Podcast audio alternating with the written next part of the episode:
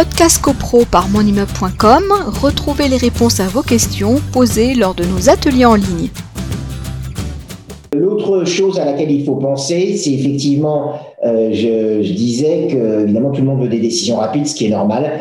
Euh, donc si on veut une décision rapide, a priori, on irait en référé. Alors, en référé devant le tribunal de proximité, on s'aperçoit qu'entre des dates euh, en référé ou des dates au fond, euh, dans nombre de tribunaux de proximité, le différentiel, euh, la, proximité de date d'audience n'est pas forcément très avantageuse. Donc quand on voit que les dates sont à peu près pareilles entre du référé et du fond, on privilégie systématiquement le fond parce que si on va en référé, et ça je le vois dans nombre de dossiers où des copropriétaires en parfaite mauvaise foi essayent de semer la zizanie, l'amalgame, etc., pour échapper tout simplement au paiement de leurs charges.